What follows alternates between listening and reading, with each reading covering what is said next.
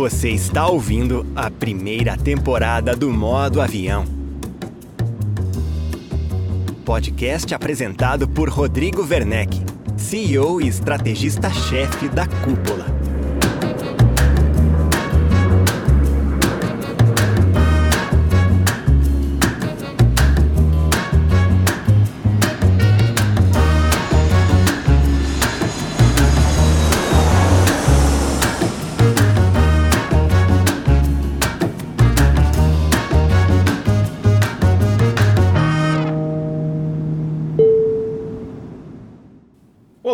Sou o Rodrigo Werneck, CEO e estrategista-chefe da Cúpula, agência de marketing e consultoria de gestão imobiliária. Seja bem-vindo, seja bem-vinda ao Modo Avião, o podcast que conta a trajetória de imobiliárias que estão conseguindo reinventar a oferta de imóveis no Brasil. Um dos maiores fenômenos do mercado de aluguel dos últimos anos foi o crescimento exponencial da fiança onerosa, quando uma empresa cobra do locatário para ser o seu fiador. Antes de empresas gigantes popularizarem este produto, houve uma imobiliária de vanguarda que passou a oferecer esta solução para os seus clientes. Eu estou falando da administradora Renascença, uma das maiores carteiras de locação do Rio de Janeiro, que criou lá no ano de 1991 a chamada fiança facilitada, um produto muito parecido com o que hoje imobiliárias de todo o Brasil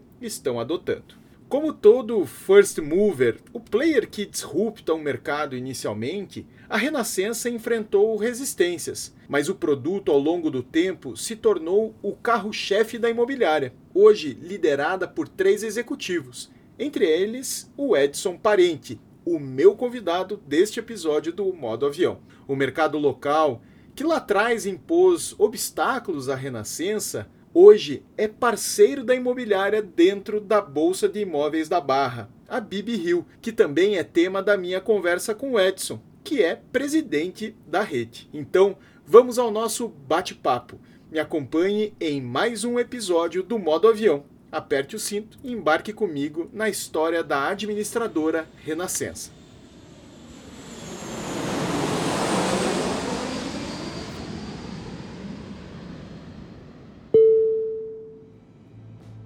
Este podcast é um oferecimento dos nossos parceiros oficiais.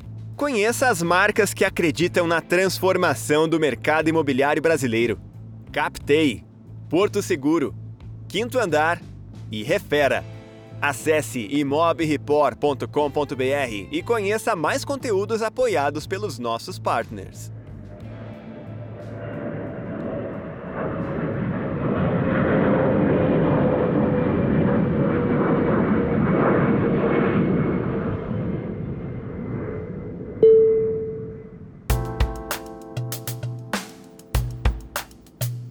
Eu quero, em primeiro lugar, agradecer, Edson. Seja muito bem-vindo. Obrigado por estar conosco no Modo Avião. Fala, Rodrigo. Pô, eu que agradeço. Uma honra estar aí participando dessa, dessa iniciativa louvável é, de vocês aí da cúpula. E estou aqui para poder ajudar aí um pouquinho e aprender também com vocês.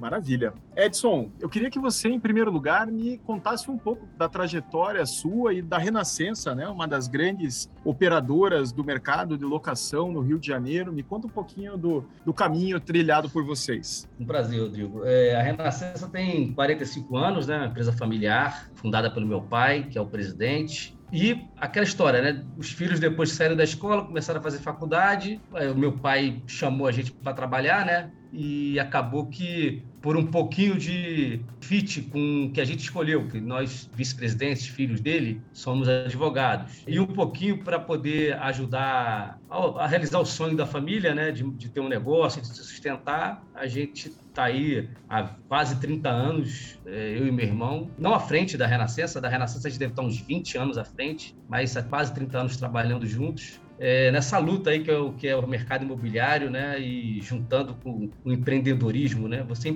ser empreendedor no Brasil é muito difícil, ser empreendedor no mercado imobiliário é mais difícil ainda, né? E é isso. Hoje a gente está num, num viés de tecnologia e digitalização do, dos processos. É, deixamos de ser uma empresa tradicional para ser uma empresa que a gente chama de digital, né? física e digital, híbrida com soluções presenciais ou soluções online, aí o, o, cliente que escolhe o canal que mais lhe interessar, né? Maravilha, muito legal. Edson, o mercado de locação, ele passou por uma transformação monstruosa, né, nesses 45 anos da Renascença, especialmente nesses últimos cinco anos, em que a figura do fiador tornou-se, eu diria, menos presente nos fechamentos de contratos de aluguel, mas eu diria que se há uma empresa que foi precursora nessa introdução da garantia paga, especialmente da fiança onerosa, né, que hoje é uma super tendência pelo Brasil, foram vocês. Eu queria que você me contasse um pouco dessa inovação que podemos dizer nasceu dentro da Renascença em termos de Brasil. Pois é, Rodrigo, você falou uma coisa certa. A gente sempre fala que nós fomos a primeira empresa a garantir o aluguel e ter a fiança facilitada, como a gente chama a nossa fiança onerosa, sistematicamente, né? A gente faz isso desde 91, né? 1991, está fazendo falando aí de 31, quase 32 anos, que nós garantimos o aluguel ao proprietário, mas essa garantia é devido à fiança facilitada, fiança onerosa, fiador pessoa jurídica onerosa, que meu pai teve um insight lá e eu lembro dele em casa tentando montar um modelo de negócio, né? Pô, como a gente pode fazer um fiador, o fiador ser mais fácil, né? Era uma dor. Se hoje é uma dor, imagina há 30 anos atrás. A dor que era você ter que pedir favor a um terceiro, esse terceiro muitas das vezes não se encaixava nas exigências, exigências cada vez maiores, e às vezes ele era penalizado com processos né, de execução e cobrança. Então, como resolver essa dor? E meu pai teve esse insight, baseado em, em outros modelos, mas nada parecido com o nosso modelo, e montou uma empresa de fiança onerosa. E, Rodrigo, foi uma luta, porque há 30 anos atrás, o judiciário, o próprio mercado, de maneira geral, viu essa iniciativa com muito maus olhos. Né? É, nós sofremos ataques da mídia, sofremos ataques de associações que nós participávamos da, da própria associação. Foi, foi difícil. Agora, hoje é muito mais fácil você convencer, inclusive no mercado, você convencer um cliente a pagar por alguma coisa que vai dar garantia no futuro para ele ou que vai evitar que ele tenha que pedir favor né, a terceiros, no caso do Eu brinco que nós éramos a, a quinta andar de há 30 anos atrás. Né? Todo mundo desconfiado, todo mundo achando que era uma coisa ruim, que a gente ia quebrar, que ia atrapalhar o mercado. E a exemplo que está acontecendo na quinta andar, eu acho que está todo mundo satisfeito que eles chegaram e disruptaram o mercado e, e, e os processos foram facilitados realmente, né? Então, foi uma briga, mas a gente conseguiu manter a empresa durante esses anos todos. Né? Que legal, cara, muito interessante e é interessante, especialmente porque no empreendedorismo fala-se muito, né, sobre as dores do first mover, né? O player que enxerga em primeiro lugar a oportunidade e a vida dele não é exatamente tranquila. Por quê? Porque ele comete muitos erros que os, os players que o seguem acabam é, é, tendo o privilégio de aprender com os erros do first mover e avançar mais rapidamente. E de certo modo, vocês foram o first mover Uber que encontrou resistências mercadológicas, né? Mas eu acredito que isso tenha representado um diferencial competitivo muito interessante para vocês. Como isso contribuiu para o crescimento da carteira da Renascença? É, a Renascença, como toda imobiliária, trabalhava, e toda imobiliária no início, né? É, o advogado era o dono, ele fazia a administração dos próprios imóveis e começou a abrir para os amigos, começou a construir e fazia lá compra e venda, construção, direito imobiliário, que tudo pintava, o meu pai assumia como no modelo de negócio. E essa virada, que eu estou falando de 1991, foi um marco para a empresa, né? Foi o, talvez o primeiro principal marco da empresa de meu pai vendeu um patrimônio é, na época, posso falar aqui, na época era um milhão de reais, estou falando em 91, hoje talvez equivalesse a 10 milhões de reais, para poder assegurar essa eventual inadimplência, porque você vai garantir o aluguel, você não tem nenhum fundo garantidor de crédito, você não tem uma associação de seguradoras por trás, você tem que mostrar e você tem que dar credibilidade para o mercado que você tem condição de cumprir aquilo que você está prometendo, né? Então, com essa liquidez que nos deu, conseguimos implementar o modelo de negócio. Os clientes aceitaram demais, Rodrigo, sem muito o que perguntar. Tanto o inquilino quanto o proprietário eles aceitaram, até porque a Renascença já tinha um nome na época, já tinha alguma credibilidade no mercado do Rio de Janeiro, e foi muito bem aceito. Isso deu uma alavancagem muito grande nos negócios. A gente, a partir daí, a gente já comenta que nos tornamos líderes de mercado é, no mercado da cidade do Rio de Janeiro. Não veio aquele crescimento de startup, né? mas ele veio um crescimento continuado e seguro aos poucos. Nós chegamos a ter, ao todo, 16 filiais entre, né, acho que fecharam, hoje nós temos 10 filiais, uma operação mais enxuta, é, aprendemos que não precisa hoje, principalmente agora, né, de cinco anos para cá com a tecnologia, você não precisa ter um ponto em cada esquina para poder fazer negócio. Né? Você pode ter uma central ou ter poucas centrais e fazer negócio de lugares longes, inclusive em outras cidades e até países. Eu lembro do, de casos em que, na época, era classificados do Jornal do Brasil, aí para os antigos, do Rio de Janeiro, era classificados impresso do Jornal do Brasil e Globo também, e a gente eventualmente tinha a página inteira só de anúncio da Renascença porque todo mundo estava querendo colocar o imóvel na Renascença porque a Renascença garantiu o aluguel. Todos os inquilinos estavam procurando a Renascença porque na Renascença você não precisava, você pagava para poder ter o fiador, pessoa jurídica. Não se passava, você não tinha essa dificuldade de achar o fiador, né? Nenhum proprietário gosta de fechar. Até hoje, o depósito não é bem visto pelo mercado, pela baixa garantia. Então você só tinha a possibilidade do fiador. E aí a gente conseguiu resolver uma dor do mercado que permitimos que novas, mais pessoas pudessem, pudessem morar de aluguel, porque não precisavam mais de fiador, pessoas honestas que pagam seus negócios de dia, que pagam suas prestações em dia, e conseguimos agradar também o proprietário, né? Que numa eventualidade, eu digo que o brasileiro é muito honesto, tanto que 95% dos inquilinos pagam aluguel em dia, né? O brasileiro é muito honesto, mas numa eventualidade, ninguém está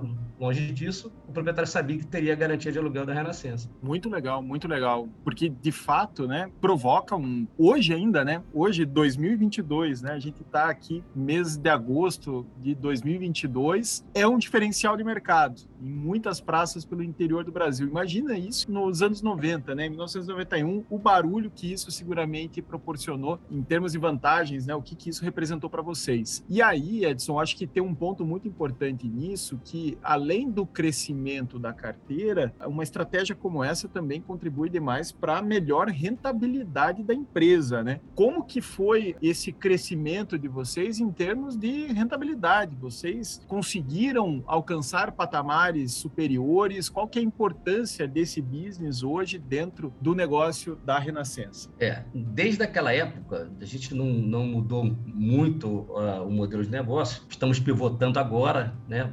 Pós-digitalização, né? pós-tecnologia, essa, essa, esse zoom, zoom, zoom, esse burburinho no mercado de locação, a gente está pivotando, fazendo uma nova operação, um novo modelo de negócio, mas o nosso ainda principal modelo é aquele que vem desde 1990. É, você ter ideia, Rodrigo, a gente, é, uma imobiliária rentabiliza aí 20, 25% do que você fatura. A gente conseguiu mais do que dobrar esse número. Por, por exemplo, vou dar uma ideia. A imobiliária ganha a taxa de contrato e a mensalidade, né, a taxa administrativa mensal. A gente passou a ganhar quatro vezes isso. Além da taxa de contrato, a gente ainda ganhava três aluguéis dos inquilinos parcelado lá em várias vezes no cheque pré-datado na época não sei se ainda lembro que existe o cheque pré-datado, e a gente conseguia financiar essa, essa garantia para o inquilino, conseguir pagar com mais facilidade, e isso aumentou demais a lucratividade, rentabilidade e faturamento da empresa, chegando a patamares bastante interessantes na época. Muito bom, muito bom. E é interessante essa adaptação, né? Porque hoje vocês trabalham com cartão de crédito, mas lá no passado fazia como, né? Cheque pré-datado. Eu estava pensando aqui, né? Porque hoje o cartão de crédito é o canal principal, né? Ainda tem algumas empresas que trabalham trabalham com boleto, enfim, mas lá nos anos 90 vocês se adaptaram e fizeram com os recursos que tinham à mão. Como que tem sido hoje, Edson? Vocês trabalham com alguma empresa de fiança onerosa externa ou vocês continuam 100% com o produto próprio? E dentro da carteira de vocês, qual que é a participação desses contratos garantidos, né, pela fiança onerosa da casa e quais que estão com outras garantias, né? Vocês admitem outras garantias dentro de casa? Sim, sim. O que acontece? Nós temos por hábito a gente ser muito diligente e muito pé no chão, né? Um, um, passo de cada vez não dá um passo maior que a perna. Então, nós temos limitações de garantia. Então, por exemplo, é, na Renascença hoje, essa limitação é de R$ 3.500 de valor de aluguel. O que eu quero dizer com isso? Se chegar um, um, proprietário querendo colocar na Renascença um imóvel e queira garantia própria da empresa que o imóvel seja R$ mil reais, 5 ou até 3,600, a gente não garante o aluguel. A gente entende que tem um patamar, até porque a nossa garantia é ilimitada, Rodrigo. Também não conheço outras empresas de fiança onerosa que garantem ilimitadamente. Eu tenho casos de aluguéis que eu estou pagando há 35, 36, 37 meses. É muito mais do que o limite das garantias hoje que você vê aí de 12, me 12 meses, 18 meses, né? Raros hoje são de 30 meses. É, a gente tem casos, é, a garantia é limitada. Então a gente tem que botar um patamar de segurança, né? Que seria esse valor de aluguel de R$ 3.500, a gente para ali de garantia.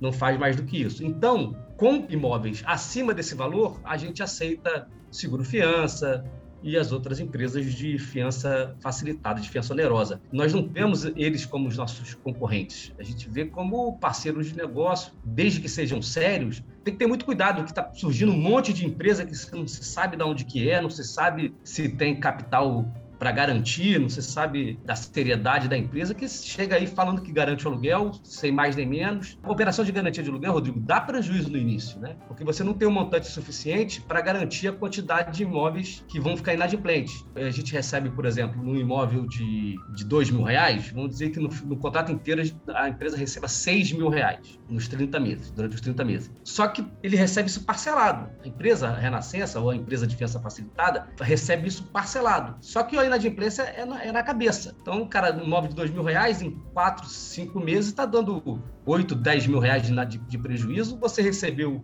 só seis em parcelado durante o contrato todo. Então isso dá prejuízo, você tem que ter cuidado, muita cautela. Então se a empresa faz a fiança onerosa ou a seguradora, ela é super bem-vinda, a gente trabalha com todos, só que acima de imóveis, acima de imóveis de R$ 3.500. A fiança facilitada nossa, ela é o carro-chefe da empresa, né, desde de 1990, até uns 20 anos atrás, bem antigamente, ela representava praticamente 100% das nossas garantias. E com o passar do tempo, a gente foi aceitando outras garantias, né? Foi entendendo que não precisa tá tudo no mesmo bolo e fomos aceitando fiador, seguro fiança, calção em alguns casos para imóveis de menor valor. Então, hoje a fiança facilitada nossa representa 85%, de 80 a 85% em, em número de negócios, de 75 a 80% em valores. Então, em questão de valores, 80% do share da, da fiança facilitada dentro da Renascença é, é, é esse de 80%. E os demais 20% fica aí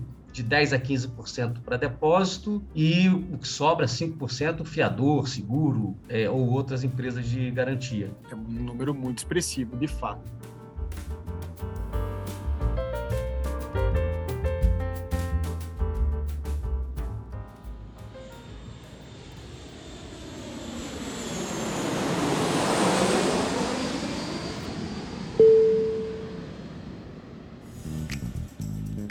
Não fique de fora dos debates mais importantes do mercado de aluguel brasileiro. Assine o Imob Aluguel e tenha benefícios exclusivos que vão te ajudar na tomada de decisões da sua imobiliária. Participe de um grupo exclusivo com imobiliárias como a sua para trocar experiências. Receba semanalmente um relatório com tendências e segredos do nicho de locação. E participe ainda do nosso webinar exclusivo para assinantes, que acontece todos os meses. Acesse agora imobialuguel.com.br e assine gratuitamente por 7 dias.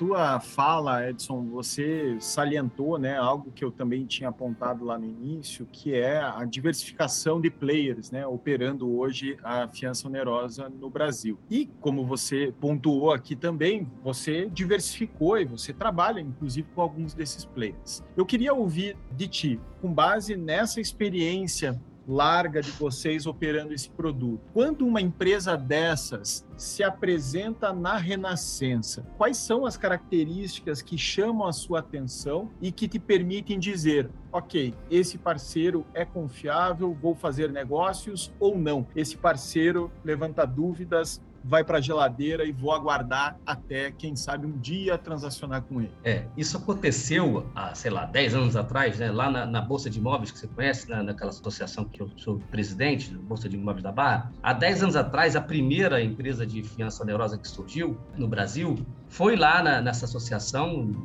apresentou o produto para 40 imobiliárias, ninguém contratou, principalmente a Renascença, porque não conhecíamos quem era, não conhecíamos os donos, é, tinham, né, eles contavam lá, assim como a Renascença teve esse problema né, em 91, eles tiveram 10 anos atrás, quando começaram com esse produto aqui no Rio de Janeiro. Quem sou eu para poder dizer que eu vou garantir o aluguel? Qual é o meu patrimônio líquido? Qual é a minha liquidez? Né? Mas com o tempo, a empresa, essa empresa, por exemplo, foi a primeira a, prestar esse serviço no Rio de Janeiro, a segunda, né, depois da Renascença, ela foi se mantendo, ela foi deixando o nome dela no mercado e a gente foi conversando. O mercado é muito desconfiado, o mercado imobiliário, principalmente no Rio de Janeiro, muito desconfiado, muito pé atrás, que são, sei lá, vários casos de, de fraude, né? dezenas de casos, principalmente no Rio de Janeiro, de corrupção, enfim. Então a gente é muito desconfiado, o empresário de bem é muito desconfiado com grandes novidades. Mas acabou sendo aceito. Agora, a principal coisa que a gente analisa, parece que, é, que surge uma empresa por mês é, de garantia onerosa, vem surgindo. Eu não sei, eu não sei se vai ter mercado para todas elas, porque está dividindo, dividindo demais o bolo, né? As fatias do bolo estão dividindo demais. Aí vem uma empresa que, a primeira coisa que a gente pergunta, quem são os donos? Né? No mercado imobiliário tem muito isso, né? Quem é o dono da Loft? Né? Quem é o dono da Quinta Andar? Quem é o CEO, né, no caso? Quem é o dono da Renascença? A Renascença é do Edson, do Alexandre e do Aldair. Ah, tá, conheço eles, estudei um filho dele, eu estudei com ele, conheço amigo de amigo, e aí a empresa vai tendo, é, fora o marketing, né, vai acabar, acaba tendo esse crescimento orgânico. Então, a primeira coisa que a gente pergunta numa nova operação dessas, surgindo aqui na, na, no nosso radar, é quem são os donos, né? viabilidade do negócio. Rodrigo, hoje, para você ter ideia, o nosso sistema continua sendo três vezes o valor do aluguel no prazo de, de, de 30 meses. Né? Tem empresas que estão fazendo a 50% ou a 100% no máximo, cobrando 3,5% ao mês do locatário para poder garantir o aluguel para ele, para o proprietário. Cara, qual é a viabilidade que tem uma empresa que faz isso, cobrando um aluguel apenas, se a gente sabe há 30 anos que isso não basta? Nós cobramos três aluguéis. E a operação não dá prejuízo, mas a operação é complicada, né? a, a, a máquina é muito cara, né? muito funcionário, muito sistema, muito controle para não ter fraude. E se a gente cobra três, tem dificuldade, imagina quem está querendo cobrar 3,5, 4, 5 6% do valor do, do aluguel, o que dá em 30 meses, né, 100%, 150% do valor do aluguel. Se você contar que o inquilino hoje fica só 18 meses no imóvel, 18 meses, 3,5% vezes 18, estou falando de 63% do valor do aluguel. Tem empresas que estão pedindo para garantir o aluguel,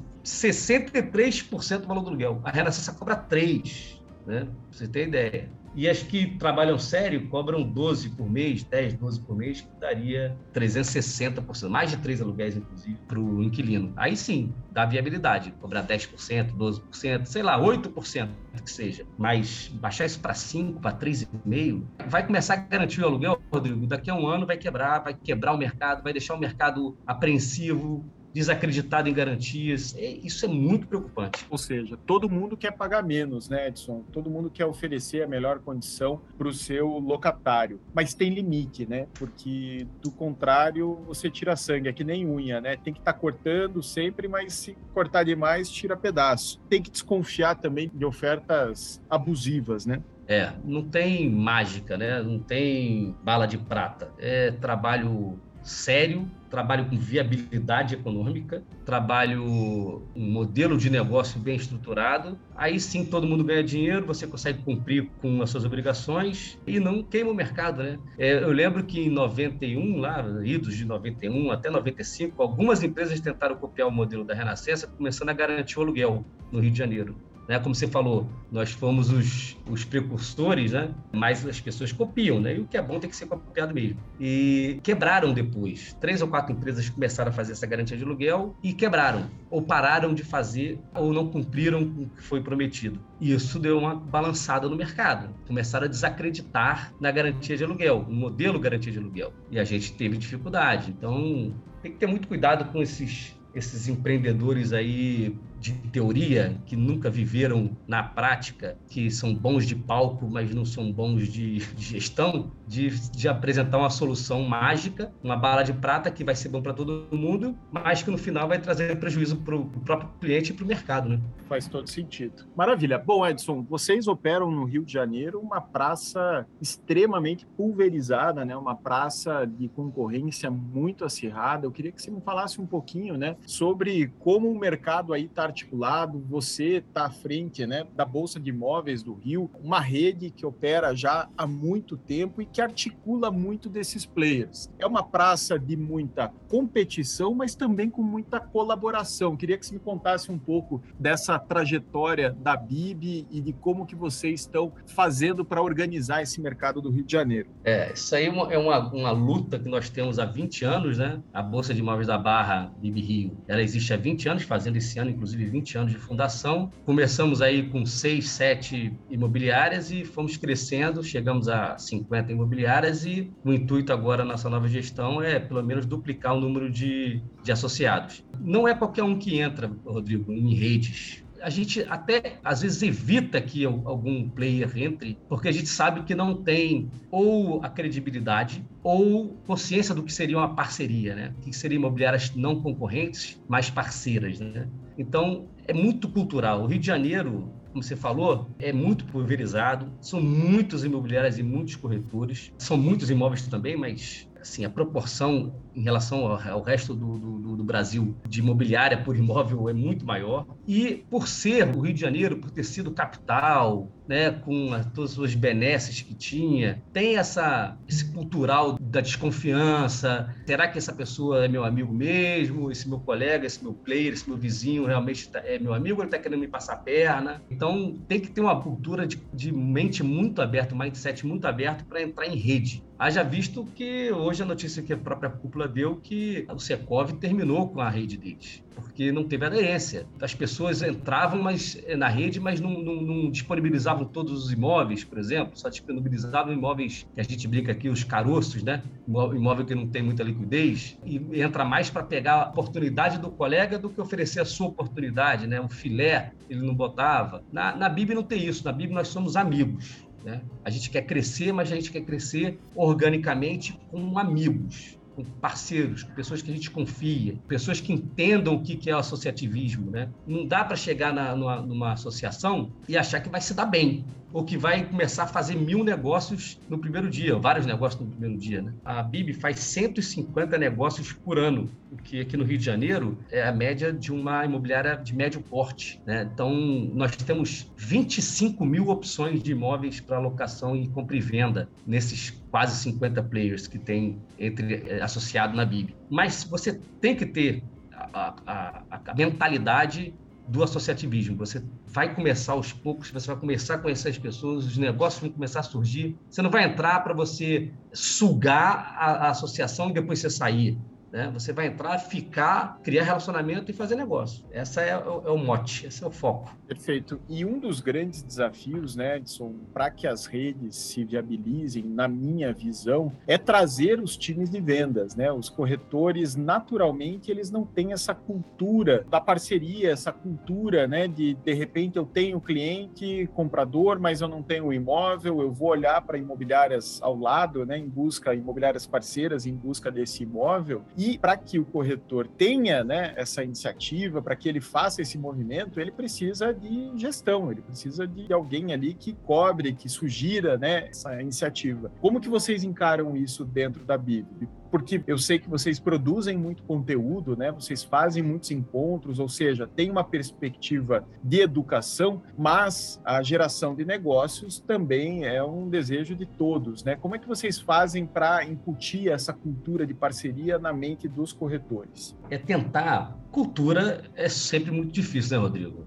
E demorado não é da noite para o dia. Mas é, é questão de tentar convencer o seu corretor, trabalhando na sua empresa, que dividindo ele vai multiplicar. O conceito da rede é esse, né? Eu, em vez de fazer um negócio e ganhar 100%, eu vou fazer quatro negócios e ganhar 50% em cada negócio. Então, eventualmente é difícil do corretor entender isso, mas é cultural, questão de mostrar que a rede vai ajudar a prospecção de mais negócios, é mostrar o conhecimento que essa rede vai trazer para o corretor. O networking, tripé de atuação da Bíblia é business, network e educação. Então, esse tripé. Então, saber que você vai conhecer muita gente interessante, que vai te ensinar muito. Eu aprendi demais. Eu estou há 16 anos, não estou há 20 anos na Bíblia, mas com os 16 anos aprendi demais com os mais antigos, aprendo com os mais novos e, fora conhecimento e business, você tem muita educação, né? Você aprende demais lá com os congressos. Inclusive, você foi palestrante e será o próximo palestrante do, do nosso próximo congresso. Legal, maravilha. Estarei lá. E aí, para avançar né, nesse raciocínio de rede, eu queria ouvir de ti um pouco, Edson, sobre a chegada né, dos grandes marketplaces no Rio. O Rio é uma das praças onde hoje os marketplaces estão atuando de forma mais agressiva, de forma mais articulada. Eu queria saber um pouquinho como que o mercado está reagindo a isso. Né? É, ambos já têm parceiros, ambos já estão trabalhando de forma mais articulada. Eu queria saber como que vocês estão encarando essa iniciativa de parcerias né, com os marketplaces?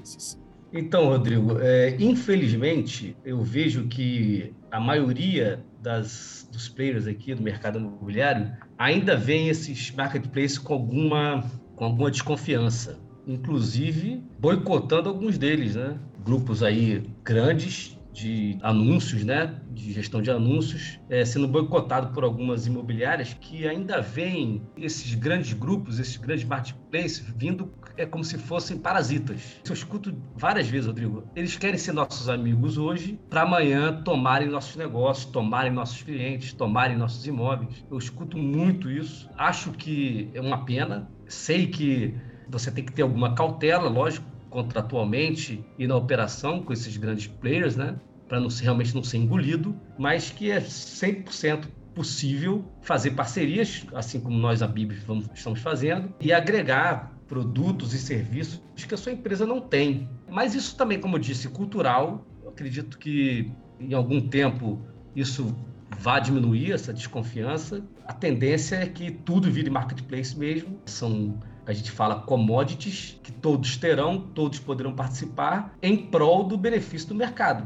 Porque realmente o que essas empresas de marketplace estão chegando e oferecendo são algumas facilidades que as empresas tradicionais não têm. Né? E a empresa tradicional tem muito do que essas empresas, muitas delas startups, a maioria startup, é, elas não têm, que é o TET, TET a TET, que é o, é o tratamento humanizado, é, é, o olho no olho, né? que não, não é falar só com máquina é, como eu disse, serão commodities que todos terão acesso, todos poderão participar de alguma forma, com maior adesão ou não. Esse, para mim, é o futuro. Mas ainda temos, realmente, culturalmente, aqui no Rio de Janeiro, pelo menos, dificuldade e muita desconfiança desses players. Maravilha, maravilha. Perfeito, Edson. Cara, papo bom, passa rápido. A gente alcançou aqui o nosso tempo do modo avião desse episódio. Eu quero te agradecer imensamente pela experiência, né, de compartilhar aqui a história de vocês, esse projeto da Renascença que a gente compartilhou aqui é realmente incrível, né, como isso surgiu 30 anos atrás e pouca gente no mercado fora do Rio conhece essa história seguramente e agora a gente tem o privilégio de poder contar. Edson, muito obrigado, meu amigo. Grande abraço para ti e até a próxima. Até a próxima, eu que agradeço a você e aos seus ouvintes. Um abraço, meu amigo.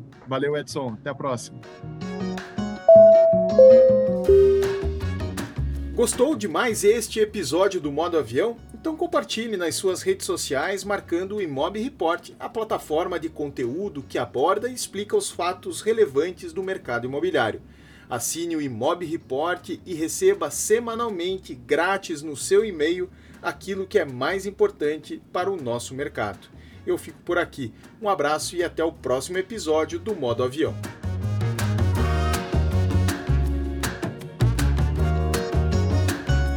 Você acabou de ouvir o podcast Modo Avião, apresentado por Rodrigo Werneck.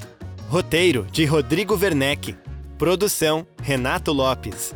Edição por Dice Masters Podcasts e Multimídia. Voz nas vinhetas e spots Rodrigo Arende. Projeto gráfico Alexandre Lemos. Realização Imob Report e Cúpula.